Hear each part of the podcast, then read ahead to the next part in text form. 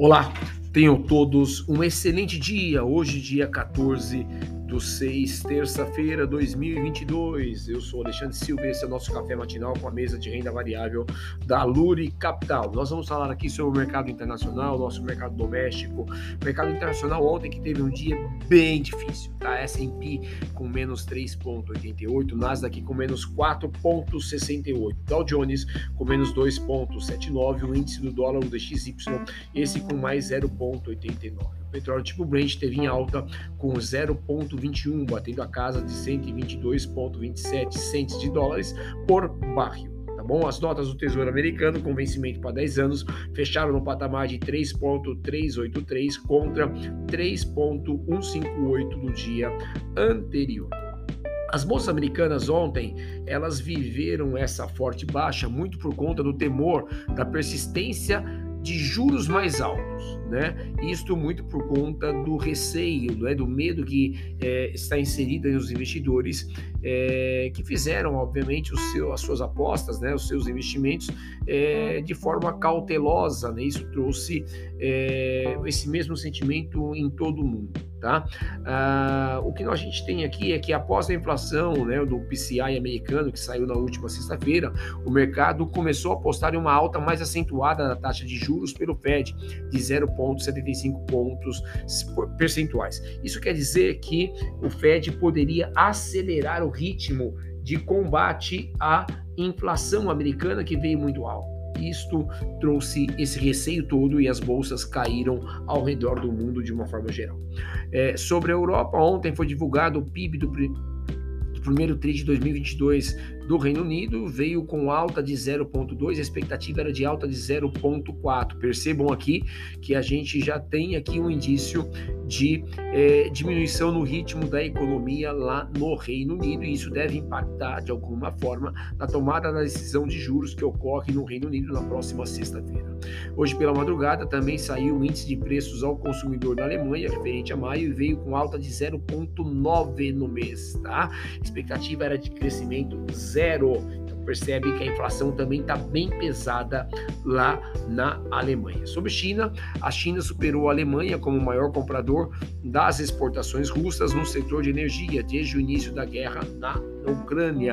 Isso mostra bem claramente que a China, é, mesmo com imposições e sanções vindas dos Estados Unidos e da União Europeia, ela continua fazendo negócios com a Rússia, tá? Neste momento, mercados futuros, S&P com mais 0,34, Nasdaq com mais 0,45, o SXP 600, o índice europeu com menos 0,88, tá? Então, no radar, muita atenção aí com a escala na inflacionária global, global, né, que a gente tem visto, e com a questão das restrições na China por causa da Covid. E, obviamente, isso pode trazer é, impactos em toda a economia. Tá?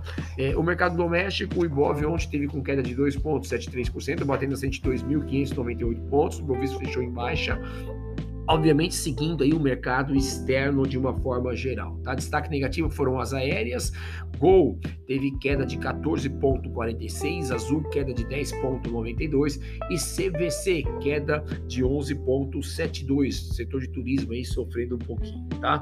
É, o dólar futuro teve bem alto ontem, teve alta de 2,53, batendo a 5,144. A moeda americana teve alta e, obviamente, porque os investidores foram buscar ativos mais seguros e o dólar é um destes, tá? O DI 1F25 juros teve uma alta bem acentuada de 2 2%, batendo o patamar de 12,745%, tá? É, os juros estiveram em alta e, obviamente, foram pressionados aí pelo dólar e a expectativa de novos aumentos da gasolina e do diesel, que pode ser anunciado pela Petrobras a qualquer momento, né? E, obviamente, se isso ocorrer, acaba anulando o efeito desinflacionário para este ano do plano do governo de reduzir o ICMS. A gente vai falar um pouquinho mais sobre isso.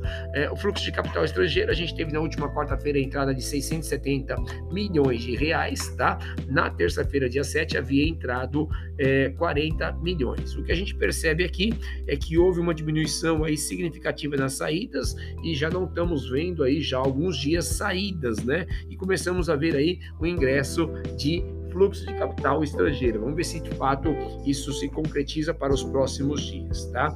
Indicadores importantes para o dia de hoje, a gente tem aí o relatório mensal da OPEP falando sobre a oferta de petróleo, a gente tem aí o índice de preços ao produtor americano referente a maio às 9h30 e vamos ter a produção industrial de maio lá na China às 23 horas, tá bom?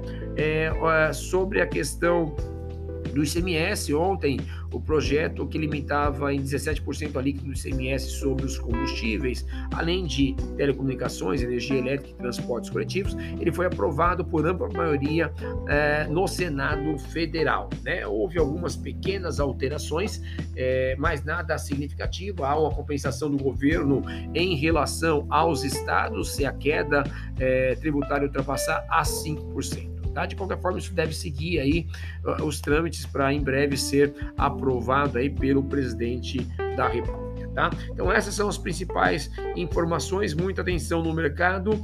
É, tenham todos um excelente dia e um forte abraço.